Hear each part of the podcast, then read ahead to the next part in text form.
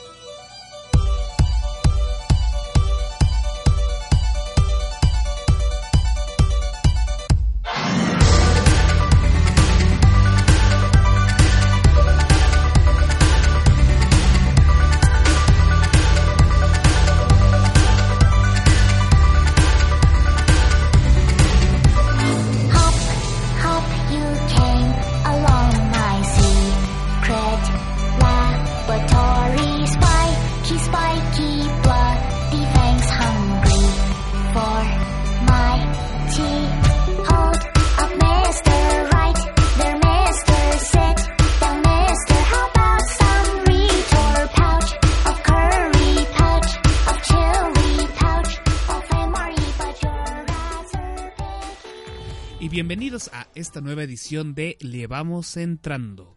Espero que se encuentren muy bien. Eh, yo ya en lo personal me encuentro muchísimo mejor de lo que estaba anteriormente. Y pues bueno, ¿no?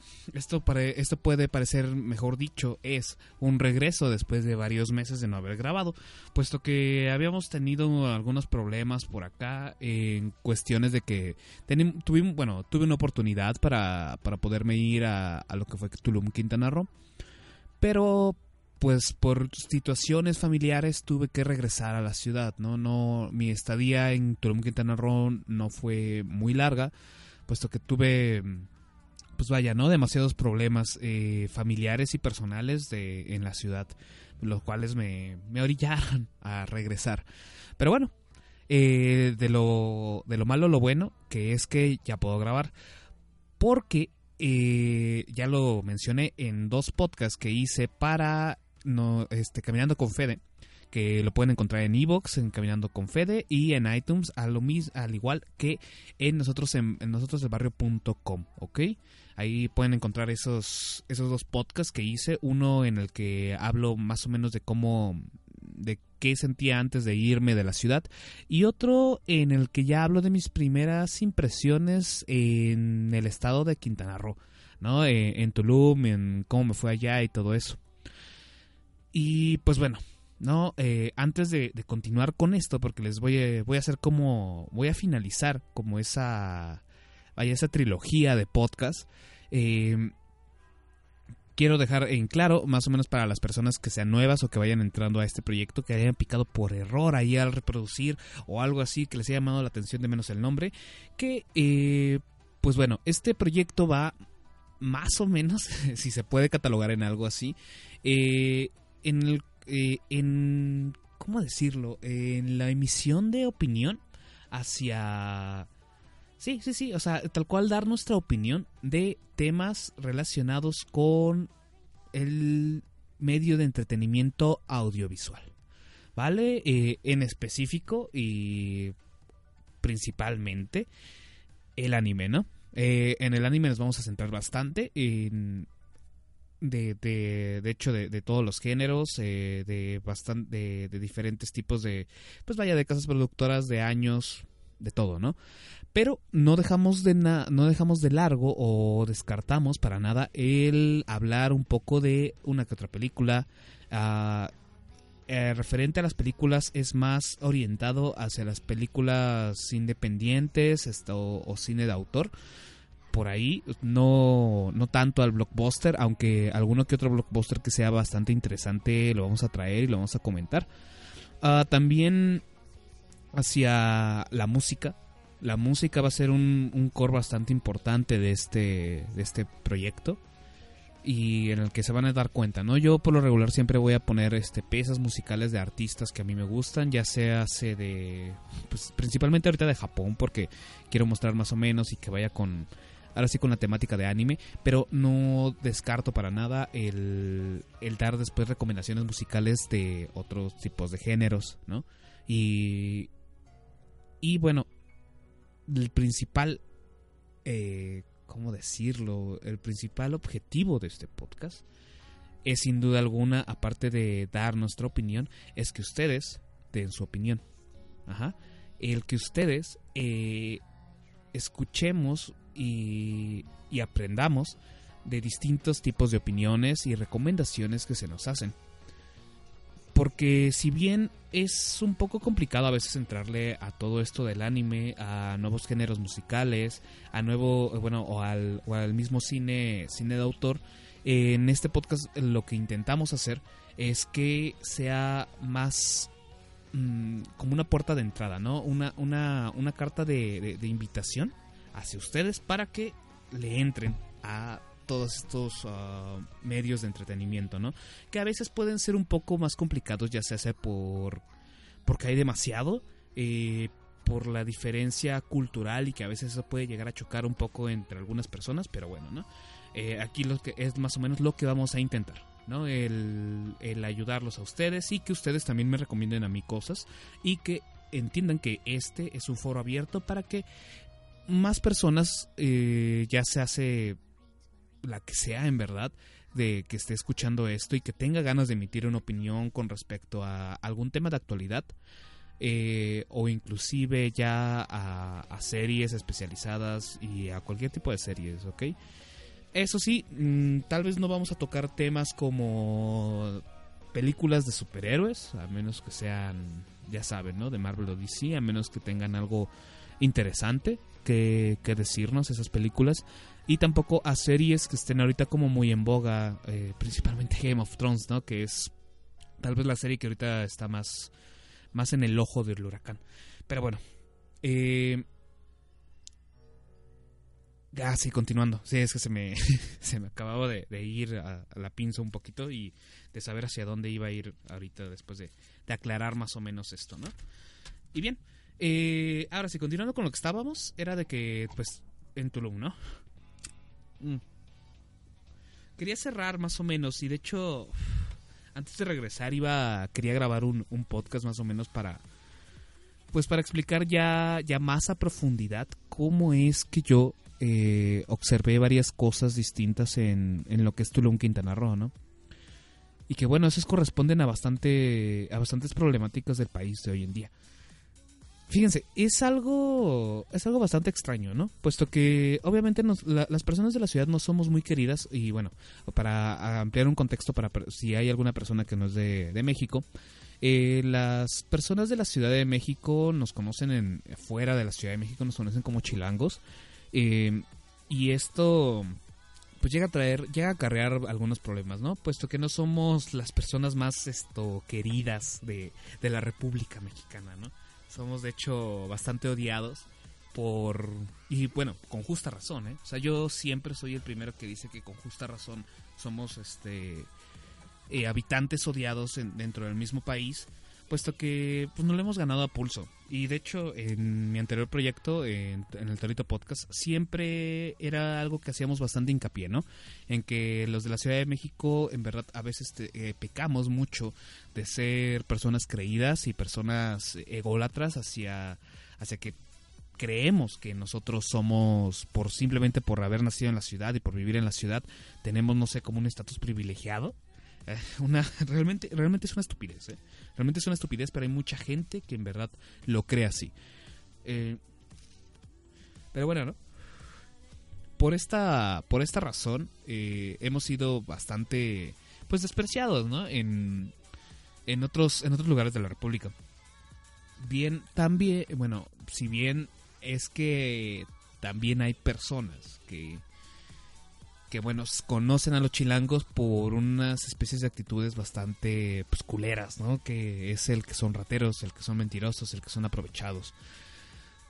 Eso como tal vez ya lo ha mencionado creo que este Fede en nosotros el barrio en, en el podcast eso corresponde bastante y más bien es una es una clara señal del estilo de vida que tenemos en la ciudad el estilo de vida que tenemos en esta ciudad es bastante acelerado. Es un estilo de vida realmente estresante. Es difícil vivir en esta ciudad. Ah, con, bueno, para los que no sepan, alre- eh, en la ciudad y en la zona, en la zona metropolitana, que comprende, pues obviamente varios estados del Estado de México que están pegados a la ciudad, hay la maravillosa cantidad de casi 20 millones de habitantes. Entonces se imaginarán cómo... Y es, y es un lugar bastante pequeño. Entonces se imaginarán la cantidad de gente que hay a todas horas en cualquier lado, ¿no? Y no se diga en el transporte público. Esto, como, les digo, no, no es de que quiera justificar a veces a las personas que roban y todo eso, porque eso no tiene ninguna especie de justificación, ni de hecho ni aquí en la ciudad lo queremos justificar, ¿no? Pero es ese tipo de personas son las que van a otros estados y hacen, pues, ciertas, eh, pues vaya, sus fechorías, sus culeradas hacen por allá, y de ahí viene ese resentimiento hacia la gente de la ciudad. Aparte de, de obviamente lo que, lo que digo, ¿no? Esa cuestión de actitud de, de, de creerse más, ¿no? Mm. Entonces, es ahí donde donde yo entraba como en un como en un miedo, ¿no? En un miedo a, a pensar que algo me podrían decir eh, en Quintana Roo o algo así, ¿no? Mi sorpresa fue de que no, o sea, tal cual la gente, la gente que habitaba en el pueblo, pues es algo muy interesante, puesto que son, es, es un lugar eh, multicultural y multifacético, porque hay gente de todos lados del mundo y de todas partes del país. Y, y- y, o sea, es que es bastante interesante porque hay desde comunidades indígenas, indígenas hasta personas de otro de otros estados de la República, hasta personas de otros lugares, ¿no? De otros continentes inclusive, que habitan ahí, que viven ahí, que vivimos bastante bien, ¿no? Se vive se vive muy tranquilo, como ya mencioné en el anterior podcast, es un lugar que que sin duda es la tranquilidad absoluta a comparación obviamente de lo que yo estaba acostumbrado, ¿no? Del caos de la ciudad, del día a día y todo eso. Pero bueno, el... A lo que quería llegar era de que... Ese era mi principal miedo. Cuando llegué y vi eso, pues en verdad como que se me quitó y quise intentar interactuar con, con diversas personas allá. Mi... Tal vez uno de los problemas y una... Más bien, yo quería interactuar en verdad con, con la comunidad indígena que hay todavía en, en la península de Yucatán. Que, pues bueno, si nos vamos tantito a la historia, sabemos que son descendientes de la cultura maya. Eh, una, pues vaya, una cultura que es mundialmente conocida eh, y que tiene un aporte increíble hacia la, hacia la humanidad, que es la representación de la nada, o sea, se- el número cero, que, que pues bueno, no es eh, muchos podrían pensar y tal vez muchas personas eh, creen que es una estupidez, pero, pero como no, les digo no, en verdad no, es representar la nada. Ellos pensaron en que tenía que haber algo que representara la nada absoluta, ¿no? Entonces es, eh, es hasta filosófico de cierta forma, es y, viendo más allá de, de- eso, viendo lo que estos cabrones de los mayas hacían, es algo realmente impresionante, ¿no? es algo que, que en verdad te, te vuela la cabeza cuando empiezas a ver poco a poco qué, cuáles, cuáles fueron sus logros de ellos, su, su arquitectura que tenían, sus creencias, su, su avanzadísima eh, observación de- del cosmos. O sea, es, es una locura, en verdad, es una verdadera locura. Pero bueno. Eh, por lo cual, yo al ver que hay comunidad maya y que todavía hay personas, más bien hay muchísimas personas que ahí en, en Quintana Roo que, que tienen ese dialecto, que, que hablan tal cual maya, y otra cosa que es Shelha o algo así, eh, pues bueno, quise acercarme, ¿no? Quise acercarme a la comunidad, quise más o menos el, pues sí, el interactuar con ellos, el platicar, el saber qué, era lo que pensaban ellos, ¿no? Algo que a mí siempre me llama mu- mucho la atención es saber qué piensa la gente eh, con respecto a, su ambiente, a su contexto, ¿no? Y pues bueno, ¿no? Lo, lo intenté y pues me llevé una desagradable sorpresa. Que pues bueno, son realmente personas bastante cerradas, son personas bastante groseras con, con, con pues ahora sí, con, con las personas que vienen de otros estados. Eh, son personas que no. que, que algo que se me hacía muy irónico. eh, en, en Tulum se vive mucho del servicio al cliente. Y ellos tienen un servicio al cliente realmente pésimo. Y, o, no sé si solamente era con personas que vienen de, de este, de este país, ¿no? Eh, puesto que son bastante. Pues sí, groseros. O sea, no, no hay otra forma de decirlo, ¿no? Inclusive hasta, hasta culeros porque. Eh, si tú llegabas a hablar, bueno, yo llegué, hablé con unos tipos, empecé así, no, que no sé o sea, empecé a presentarme, a platicar con ellos, em, Estábamos en un parque mm, ahí en la nada, todo eso, iba, iba yo con una amiga, y estábamos platicando, eh, pues de ciertas cosas, ¿no? De Tulum, yo le estaba preguntando, eh, de pues bueno, ¿no? De cómo han visto cambiar el pueblo, de cómo, cómo ha crecido últimamente, qué es lo que piensan ellos.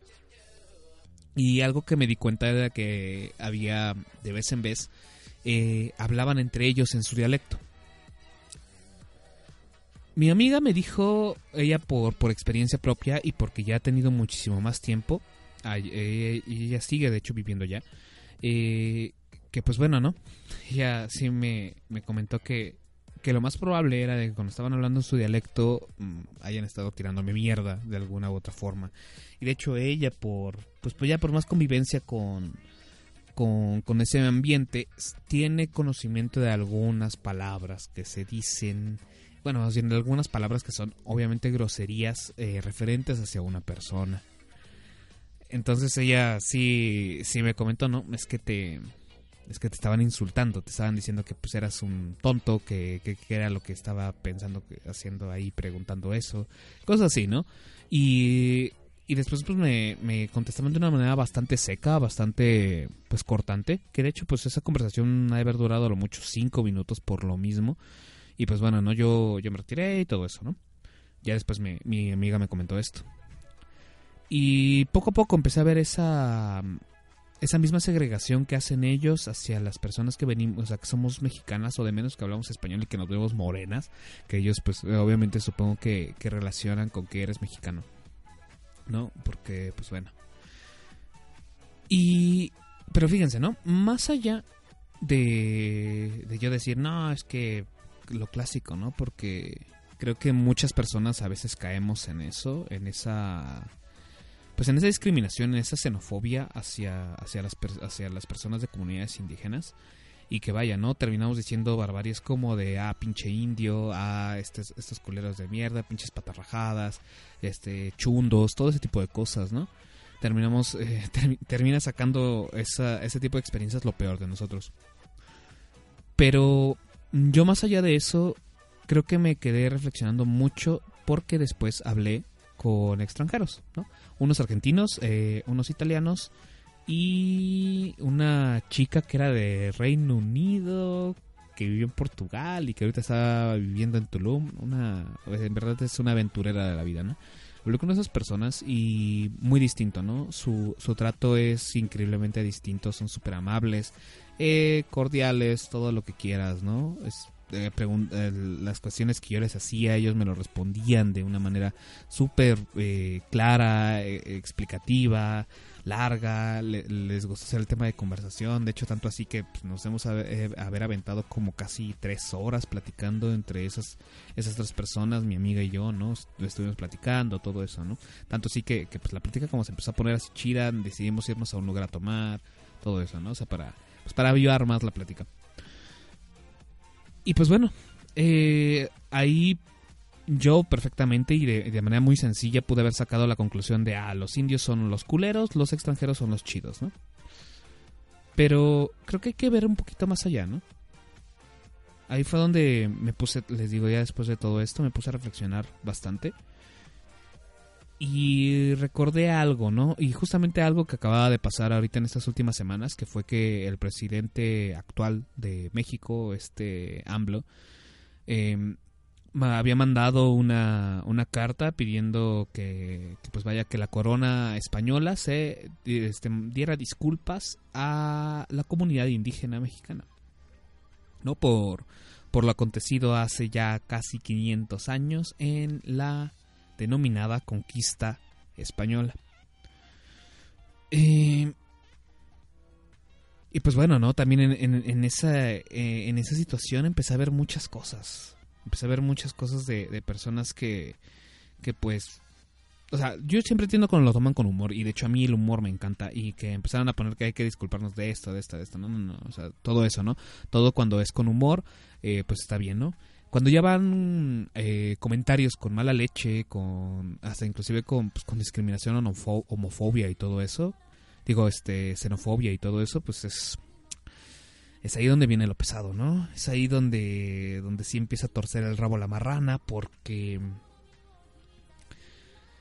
Porque pues bueno, ¿no? Empecé a escuchar, empecé a leer de hecho comentarios hacia esa noticia de, de la calaña así de ahora vamos, ah, ahora parecemos este, los indios resentidos ante el mundo, eh, ¿por qué tenemos, ya nos tienen que disculpar por nada, estamos quedando mal en frente de todos los demás países, am, y cosas así, ¿no? ¿Quién le importa lo que pasó hace 500 años? Y pues demás cosas, ¿no? Que, que, ojo, eh, ojo, ojo. Ojo con, con esto. eh, yo no soy partidario de Andrés Manuel López Obrador para nada. Eh, mi, mi carga política siempre, siempre se ha debido a, otro, a otros factores. De hecho, como lo pueden saber en, en el Torito Podcast, somos bastantes bastante críticos con, con cada una de las propuestas políticas que se hacen. Eh, no, y de de hecho, no cargamos prácticamente hacia ningún lado. Pero si tenemos tal vez una afinidad más grande, de hecho, hasta con el PRI. eh, algunos de nuestros compañeros y, y yo me yo sí me meto en ese saco pero de ahí en fuera no no es no es como si le aplaudiera todo lo que hace este señor no pero bueno de- en este caso sí sí tuve que que posicionarme en decir que, que creo que estaba bien. Y justamente se me relacionó con, con esto que me pasó a mí no porque pues tal vez muchas personas no nos hemos dado cuenta o no hemos querido darnos cuenta que las comunidades indígenas en México han sido realmente relegadas, eh, eh, ofendidas, ah, masacradas, eh, discriminadas, ah, muchas otras cosas horribles, ¿no? Se les ha hecho a las comunidades indígenas. Ojo, nosotros ya no somos una comunidad indígena, nosotros somos resultado de la violación y la masacre que se cometió en la conquista. Nosotros somos el resultado del mestizaje. Del mestizaje a la fuerza, en algunas ocasiones, ¿no? Entonces, nosotros tal vez por lo mismo no sentimos esa cercanía, ¿no? Porque, pues bueno, de menos aquí en la ciudad ha de ser una cantidad ínfima los que todavía hablan el, pues vaya, el, el dialecto natal, que era el náhuatl. Eh, entonces no tenemos como esa, esa afinidad. Y si la hay, hay algunas personas que la toman más así como de, de la raza la raza azteca, que se tatúan a un pinche huichilopostle ahí en el brazo, un quetzalcoatl en el otro y mamadas así, ¿no? O sea, nada más eso. O sea, hasta ahí, hasta ahí llega su, pues, sentido, ¿no? De, de pertenencia hacia, hacia la comunidad indígena. Y creo que más de tener algo así y todo eso, creo que lo que debemos de tener es respeto principalmente. Respeto hacia ellos. Respeto a saber por qué tal vez ellos se comportan de esa forma. Yo eso fue cuando lo entendí. O sea, yo dije, creo que entiendo perfectamente por qué ellos se pueden comportar de esa forma con, con nosotros, ¿no? Porque sin duda, pues ahora sí el, el pueblo, el pueblo, la sociedad mexicana se ha visto bastante desinteresada y ha apartado muchas veces la mirada cuando una comunidad indígena sufre. Y que no se nos haga raro que ellos, tal vez por eso, pues no confían en nosotros. ¿No? Yo en ese lado lo entendí perfectamente. Y pues bueno, por el lado de la, de la carta esta que mando, pues hay que hay que pensarlo dos veces y hay que decir que, el que pida disculpas, el que ya no haya sido tal vez el pues vaya el, el mismo linaje, ¿no? Puesto que este este rey que todavía hay en España es descendiente de los Borbón, ¿no? Entonces ellos ellos ya no tenían nada que ver con lo de la conquista, pero bueno, no hay que olvidarnos que ellos todavía estaban cuando en México había colonias, ¿no? Ellos sí entraron cuando en México había colonias, así que pues bueno, un parte de responsabilidad tienen, obviamente. También hay que dejar de lado, ¿no? Que no ha sido la primera vez que esto ha pasado. Eh, muchos otros este, pueblos se han disculpado anteriormente por, por atrocidades que se han hecho en el pasado. Aunque ellos no les corresponda, aunque ellos no hayan estado ahí, aunque ellos ni vivos hayan estado, ¿no? Eh, cosas, una, un- una tal vez de la más fácil, así que me viene es obviamente Alemania disculpándose con Polonia, ¿no? Por lo sucedido en la Segunda Guerra Mundial. Y así podemos seguir bastantes ejemplos, ¿no? Entonces hay que hay que pensar que no es tan descabellado esto, puesto que creo que es algo que se tiene que hacer, es algo necesario y es tal vez un sentido de responsabilidad hacia los que gobiernan. El pedir disculpas por eh, conductas incorrectas hacia pueblos originarios de, de las tierras en las que se viven, ¿no? De menos eso es lo que yo creo. Ah, si se vaya a hacer o no se vaya a hacer, pues bueno, ¿no? Aparte obviamente de que esto puede ser perfectamente un- una movida política eh, hacia, hacia el, pues vaya, hacia la, hacia la política española, puesto que no hay que olvidar que ahorita están a nada de las elecciones, de hecho, si no mal recuerdo, el, día 28 de abril son las elecciones en España, y hay que recordar que en España ahorita está bastante convulsionada en, en el tema político. Entonces, puede, puede ser que también tenga un cierto de carga geopolítica hacia, hacia estas elecciones españolas, ¿no? No hay que olvidar eso, no hay que dejar eso de, de, largo. Las cosas en políticas, como, como dirían ahí en el Buen Pasquín, ¿no? No son porque sí. O sea, sí tienen, sí tienen una razón, una verdadera razón de ser, ¿no? Entonces hay que, hay que intentar ver más allá, ¿no? No solamente quedarnos con lo visceral ni nada de eso. Eh, en verdad los invito mucho a que hagamos ese ejercicio, ¿no? A que se haga ese ejercicio siempre que pase algo y no solamente dejarnos ir por, por la pura bilis, ¿no? O sea, la bilis descontrolada en la que nos aventamos y, e insultamos y denigramos y todo eso, ¿no? Creo que hay que tomárnoslo con calma, verlo desde fuera, ver las dos opiniones, ver los dos puntos de vista, ver las dos caras de la moneda y una vez des- y, entender que las cosas no son blanco y negro. Entre esos dos hay una escala de grises bastante amplia. Entonces hay que empezar a ver en dónde nos podemos ir eh, posicionando, teniendo una visión, eh, compartir ambos puntos y tú tomar tu, tu propio punto de vista, ¿no? Decidir a qué punto apoyar y a cuál no. Creo que es eso, principalmente, ¿no? Como les digo, yo con la experiencia que viví allá, entendí, entendí. Y, y yo, más allá de, de- de ponerme a tirarles mierda, creo que, creo que los puedo entender bastante, ¿no? Y, por, y bueno, ¿no? Te podrías preguntar entonces por qué los, extranjeros, por qué son así. Pues bueno, porque son extranjeros. Porque ellos están acá disfrutando, en verdad. Ellos están disfrutando, eh, pues ahora sí, lo que es la Ribera Maya, que es un lugar hermoso, realmente hermoso, lleno de paz, este, en contacto con la naturaleza, eh, bastante tranquilo, reparador inclusive para una persona que va de la ciudad. Entonces, eh, se puede entender, ¿no? Pero bueno, yo no sé cómo estos extranjeros me tratarían si yo estuviera en su país, ¿no? En verdad, yo no lo sé. ¿Quién sabe? Tal vez sería muy distinto, ¿no? Puesto que acá también en, Tulum conocía bastantes esto mm, estadounidenses que son que ahí de menos demostraban ser a toda madre.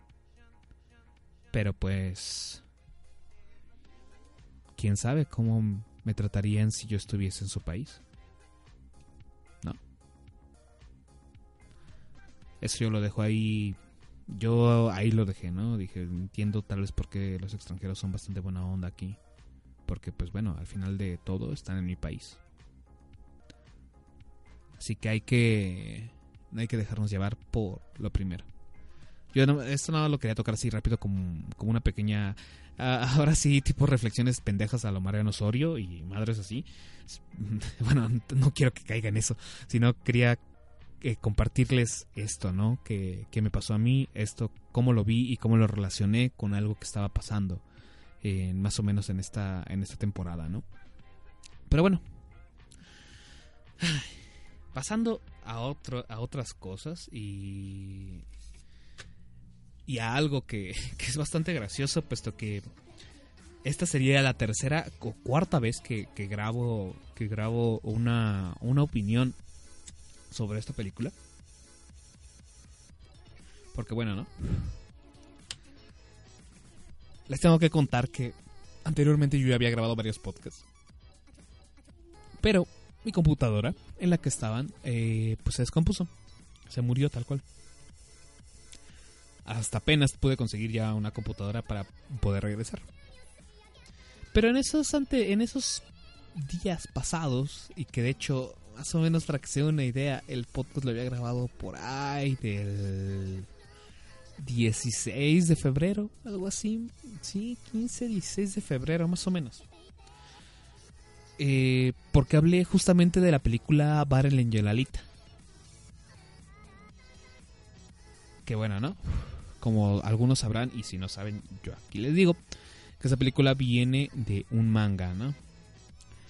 De un manga eh, que para mí es mi manga favorito, que ha sido una franquicia en la cual yo me he introducido así completo y me he leído todo lo que hay de ella, he investigado yo por mi parte, eh, cosas así, ¿no? Que te pones a hacer, ver curiosidades en internet, madres de todas esas, ¿no? Ya sabemos cuando algo te apasiona, cuando un tema te apasiona, creo que te metes bastante en eso y te gusta mucho, o de menos así soy yo, me gusta mucho saber todo lo que hay, ¿no? Y hoy en día, gracias a la herramienta que tenemos el internet, pues bueno, ¿no? Eh, nos facilita bastante las cosas. Eh, bueno, la cosa es la siguiente, ¿no? Yo fui a ver la película de Battle Angel.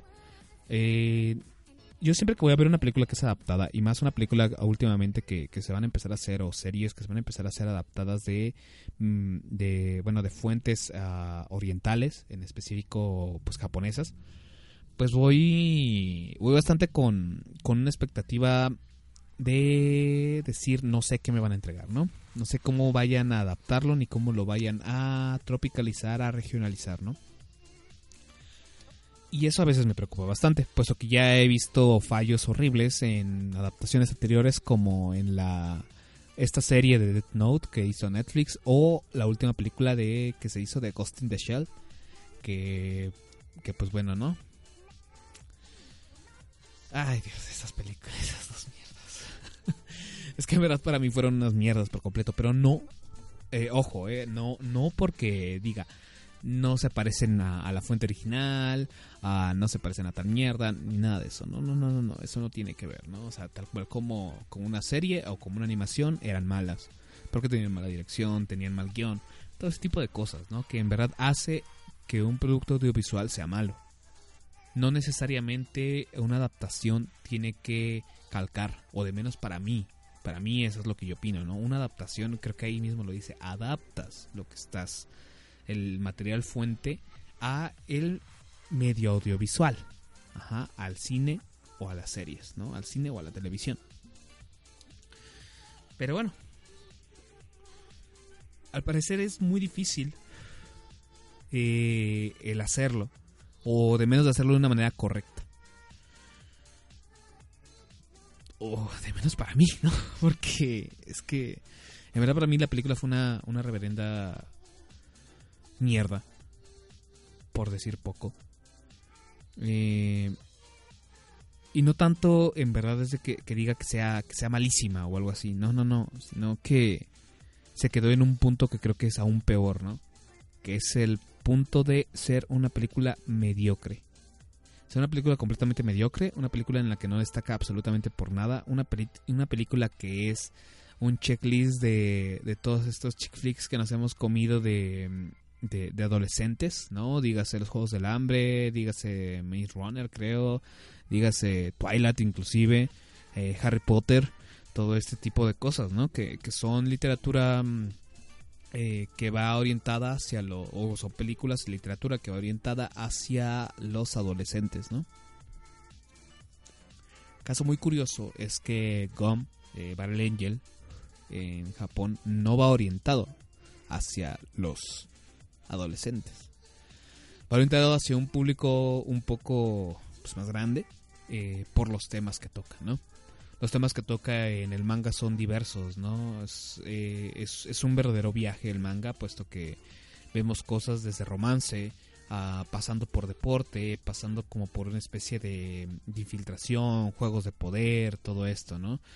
Eh, más o menos el plot principal de GOM es de que una chica, uh, bueno, una chica cyborg es encontrada por un doctor cyborg, Ido, el cual la regresa a la vida. Eh, en el contexto en el que están después, bueno, están en una, en una tierra devastada después de una guerra que hubo y hay como dos estratos sociales en este nuevo mundo que es el de en la parte de abajo, o sea, en el planeta Tierra, están pues las personas que quedaron, ¿no? Lo que el viento se dejó. Y en los aires, en los cielos, está la ciudad de Salem, que pues es la, es la utopía por completo, ¿no? En un lado tenemos la distopía en la parte de abajo y en el cielo tenemos la utopía, ¿no? Donde no hay nada, donde no hay enfermedades, no hay muerte, eh, todo eso, ¿no? Toda la gente vive bien, viven felices. Mm. Entonces, tenemos eso, ¿no? Y que de hecho el plot puede parecer mucho a Elysium, a la película esta que salió hace un tiempo y que se grabó acá en Valle de Chalco. Pero pero no vayan a decir, no, así es que eh, eh, Goom le copió a Elysium, no, no, no, no, Goom es de los noventas, así que que pues si alguien copió de alguien, pues o se inspiró de alguien fue Elysium, ¿no? Que de hecho es una muy buena película hasta eso, hasta eso se me hace una buena película de ciencia ficción, la verdad. No es la mejor, pero se me hace buena. Eh, pues bueno, ¿no? En esta, en esta adaptación que hacen, eh, dejamos todo ese tipo de cosas de lado, ¿no? Algo que hay que entender mucho y que de menos yo creo que es de lo más defendible de GOM es su, su contexto en el que están, ¿no? Esta, esta lucha de la utopía contra la distopía, ¿no? Y cómo la utopía, bueno, más bien cómo la empresa, la, las empresas, las multinacionales son las que manejan completamente el destino de las personas en, en, la Tierra, ¿no? ver también el juego de poder que hay en, eh, en Salem, eh, cómo, cómo, hay distintas facciones eh, que están moviendo sus piezas en, en, el mundo para que todo siga como ellos necesitan que siga. Entonces es bastante interesante de leer el manga, en verdad. ¿Qué pasa cuando lo trasladan a la película, no? Yo no esperaba que, que me pusieran así temas súper complejos porque, pues vaya, ¿no? creo que era una clasificación 15 o algo así, o sea, era, era para adolescentes. Entonces no, no esperaba que, que, me, que me contaran algo así súper complejo, que se, se metieran en esos pedos, ¿no? Yo tal vez lo que más esperaba era ver algo pues más de acción, eh, pero que no dejaran de lado ese contexto en el que vive, en el que no se nos olvidara que ellos viven en una distopía, en algo que realmente es horrible, ¿no? La ciudad de los desechos es una ciudad horrible. ¿Qué pasa cuando veo eh, la película? Es que no hay nada de eso. Y al contrario, ¿no?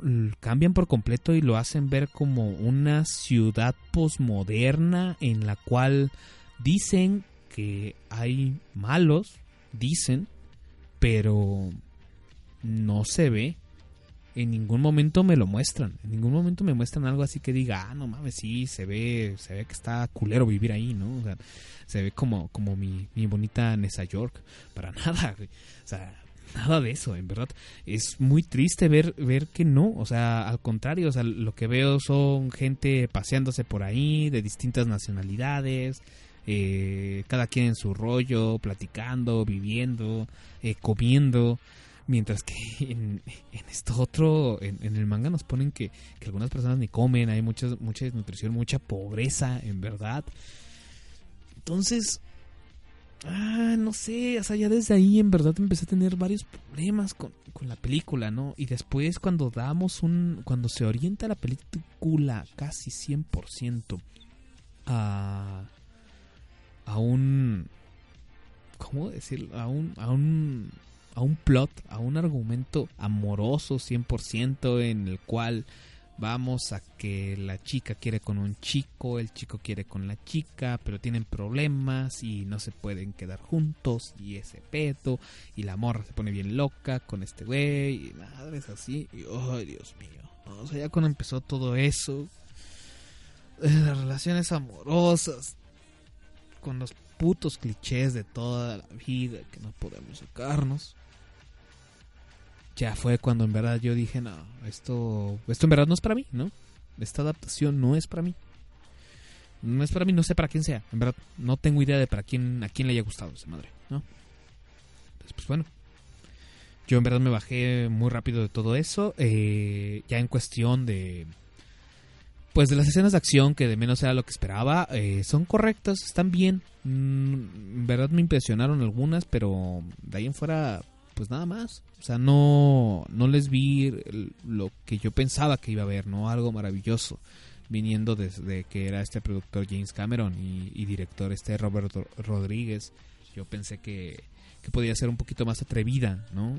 Principalmente por el director. Yo pensé que iba a ser más atrevida, que se iba a atrever a, poner ciertas cosas un poquito más fuertes, pero pero en verdad no, en verdad se, se mantuvieron bastante en la línea, o sea, como que si fue, sí, sí, sí detuvieron mucho, eh, pues vaya, ¿no? O sea, los temas que pudieron haber tocado. Entonces, pues bueno, eh, como les digo, ¿no? O sea, en, cuestión de guion es bastante mediocre, no tiene nada realmente impresionante, es una historia completamente lineal, punto A, punto, punto B y punto C. Eh, en soundtrack es olvidable, no recuerdo absolutamente nada, nada, absolutamente nada, ninguna sola melodía no me viene a la cabeza. Eh, que haya estado pues, de menos eh, pasable, para nada, no recuerdo. En actuaciones, tal vez, obviamente, la, la protagonista, la que, la que encarna a esta Gali, a esta Alita, que la conocen acá. Eh, pues está correcta, eh, está bien. Eh, es un modelaje en, en ¿cómo se llama? En motion capture, en sí, pues tal cual en CGI está está, está, está, hecha esta morrita, pero las expresiones que ella, que ella hace sí fueron de, de la actriz y obviamente la voz. Pero pues está correcta, ¿no? Está bien. Y de ahí en fuera, pues del todo el demás cast es una reverenda asquerosidad las actuaciones que dan. Principalmente de, de este Christoph Waltz, que encarna a Ido. Y que bueno, ¿no? Christoph Waltz para mí es uno de los actores más increíbles que yo he visto y de los que más me gustan. Que de hecho, de uno de los personajes que él encarna en Inglorious Bastards viene mi, mi, mi seudónimo de Landa. Entonces, de, de Hans Landa de Inglorious Bastards, ¿no? Entonces, yo esperaba mucho de ese güey, pero al momento de ver cómo, cómo actuó, pues me doy cuenta que. Y, y entiendo por qué, ¿no? Cuando, cuando ya ves la película y ves el guion, puta madre, ¿no? Sí. Sí, en verdad es tristísima la película, pero bueno. En conclusiones generales, como les digo, es una película realmente mediocre y tal vez ya llega muy tarde esta, esto que, el- que estoy diciendo, pero, pero no me importa. Yo lo quería decir, en verdad. No, no quería que se quedara dentro de mí toda esta pus que tenía para tirarle a esta película. Pero bueno, ¿no? Creo que con eso más o menos vamos cerrando esto. Eh, no la vean. la verdad. Yo, si sale una segunda película, eh, la voy a ir a ver. Porque al final de todo lo que acabo de decir, y tal vez va, a anular todo este rato que, acabo de tirarle pues tantito a la, tantísimo a la película, es que pues soy fan de la franquicia y me gusta ver encarnando alguna que otra cosa y algunos que otros personajes. Me gusta verlos ahí, me gustó ver el Panzer, el Panzer Kost, que es un que es un este Kunst, que es el, el arte marcial que el arte marcial originario de Marte, que que maneja nuestra protagonista eh, y todo eso. Entonces, pues bueno, ¿no?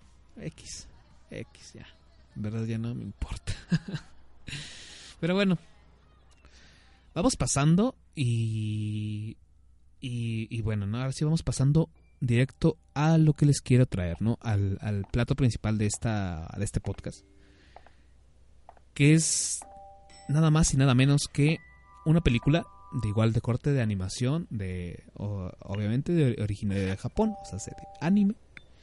Em, que pues bueno, ¿no? Es una película realmente interesante, es una película distinta. Es algo que creo que muchas personas pueden ver. Y que inclusive si a ti no te gusta el anime, pero estás interesado en el arte de la animación, en en la dirección y en todos esos temas, te serviría bastante ver esta película por lo que hace. Estoy hablando de Listo Aoi Tori. Eh, en este lado la conocimos, se conoció como Liz and the Bluebeard. Y pues bueno, vamos para allá, ¿no? Los dejo con este pequeño pedazo musical y ahora volvemos.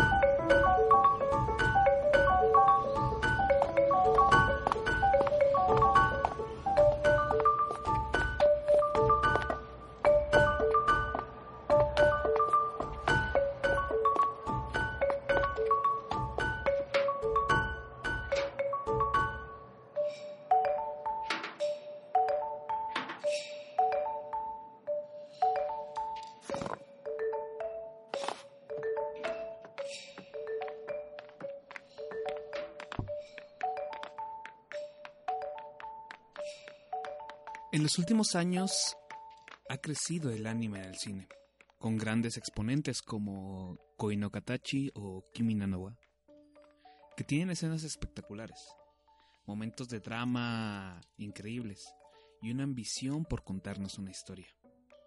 Pues bien, Listo a Tori no es una gran película, va de algo más íntimo, más pequeño, teniendo como única y exclusiva locación una escuela preparatoria. En 90 minutos se centra en explorar solo a dos personajes, Nozomi y Misore. Amigas con un amargo pasado, con una rivalidad a cuestas que se enfrentan al último año de preparatoria, con miedo de la inminente graduación.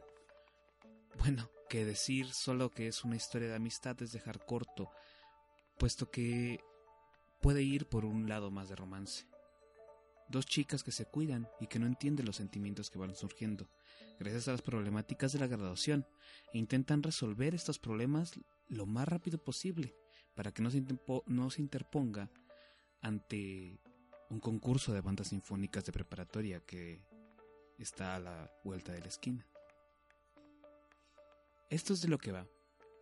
En concepto sin duda puede sonar aburrido, pero una vez que lo vemos puesto en escena, es maravilloso. No tengo que mencionar que esto era algo que esperaba, puesto que viene dirigida por una directora bastante conocida que es Naoko Yamada. Pero si bien sus trabajos como Koe no Katachi nos muestran la cinematografía tan increíble que puede manejar en momentos dramáticos y desgarradores, en Liz apuesta por una animación más convincente. Sin duda creo que es la más convincente que yo he llegado a ver el nivel de detalle en los personajes y expresiones. No es de extrañar que las mayorías de los films apuesten por el melodrama, un camino más fácil, y no por un estilo más íntimo en el que exploremos a los personajes. Las mayorías de los films de anime no pueden manejar esto. El diseño en estos films está hecho para sobresaltar las expresiones. En Liz no, en Liz demuestran sus actitudes, con pequeños ademanes que ellos hacen. Algo tal vez de lo que se me hace de lo más increíble es ver que los personajes parpadean. Constantemente están parpadeando. Constantemente están haciendo muecas, jugando con sus manos, eh, el movimiento que tienen ellos. Sin duda creo que es algo realmente increíble y que a veces tal vez la animación se tendría que centrar un poco más en eso. Pero sin lugar a dudas, no sería una película completa si dejamos de lado los demás aspectos, ¿no? De un lado, el guion. Es una muestra de genialidad, puesto que nos presenta a cada uno de los personajes con sus diálogos, sus acciones. Nos dejan claras sus intenciones. Y nos muestra cómo viven. Pero lo que en verdad hace sobresalir a esta obra sobre las otras es que tarde o temprano que todo transcurra dentro de la escuela haría que se perdiese el interés, por lo cual en una muestra inteligente dan un cambio de aire, haciendo un símil del drama principal usando un cuento de hadas. Misore y, mi, y Nozomi tienen a realizar un movimiento de una obra llamada Liz Tua Oitori, basado en un cuento de hadas.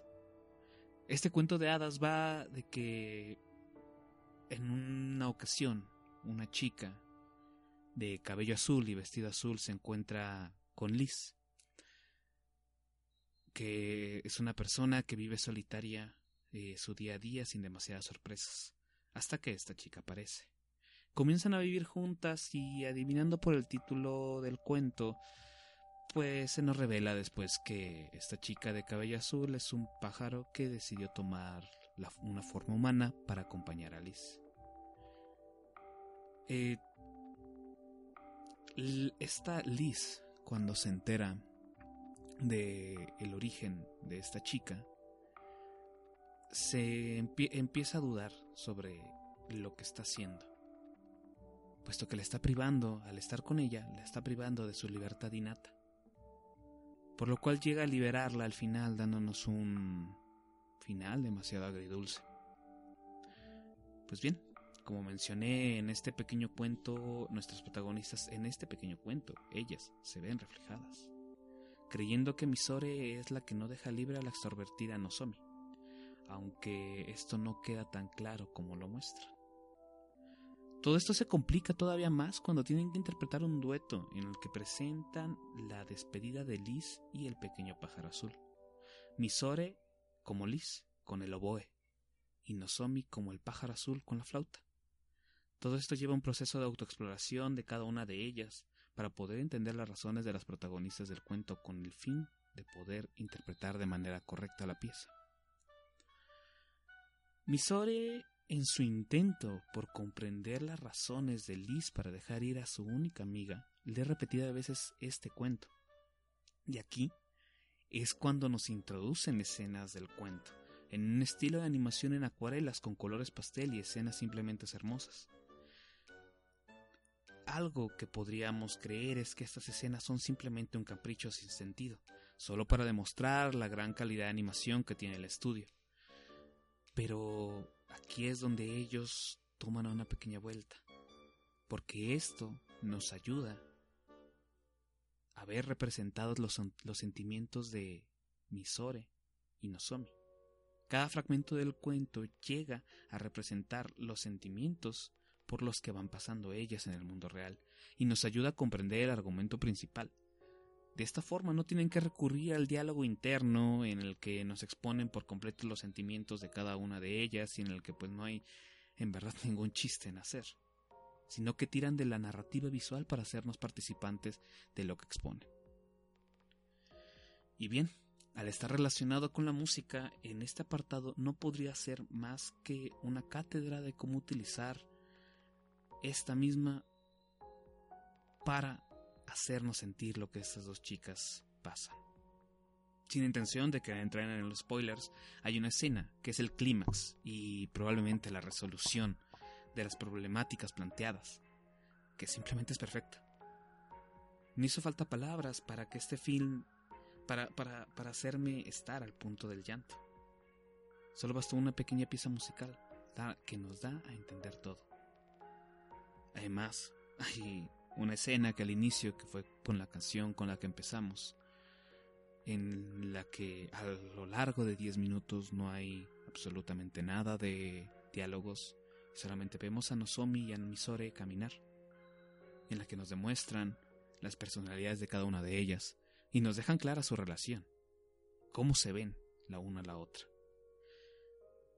Mm, el ver cómo pueden representar las personalidades a tempo de una canción con solamente ver caminar a nuestros protagonistas, ahí nos habla de el trabajo que se hizo para hacer lo que muchas veces se puede llegar a olvidar, que es en verdad un film, que es muestra. No cuentes, solamente muestra. Y bien, y bien, esta película es un spin-off. Aquí es donde puede venir un problema, ¿no? Puesto que es un spin-off de un anime ya pasado que se llama Heavy Phonium o The Son of the Phonium. Y en este punto podríamos pensar que tenemos que ver las anteriores dos temporadas para tener todo el contexto de la película y la respuesta es que no, afortunadamente. No necesitamos saber absolutamente nada de la serie para poder disfrutar y comprender este film, puesto que en cada uno de los recursos son utilizados. Ningún, en ningún momento vamos a ver algún recurso desperdiciado. Con todo esto, nos es imprescindible las otras dos temporadas, puesto que es un pequeño apartado, un anexo que se da a entender y se explica por sí propio. Entonces, creo que no queda mucho, en verdad. Tienen una sinergia perfecta entre lo que vemos, escuchamos y lo que nos transmite. Y si bien hoy en día estamos rodeados por producciones de alto presupuesto y de historias increíbles, nunca es mano voltear a algo más simple y encontrar en la simpleza la belleza de la cual nos hemos olvidado. listo a hoy Tori nos deja claro y me deja a mí más claro, porque yo sigo siendo un entusiasta de este medio.「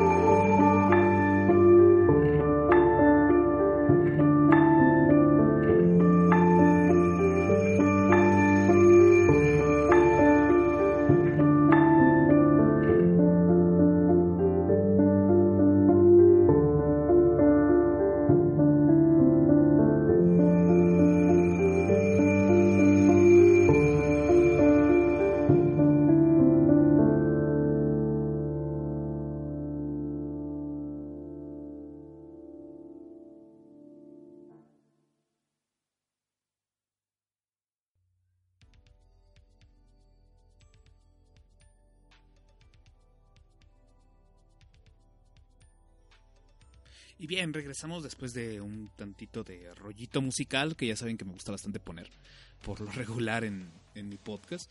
Eh, ya nada más para despedirme, este episodio va a quedar un tantillo corto.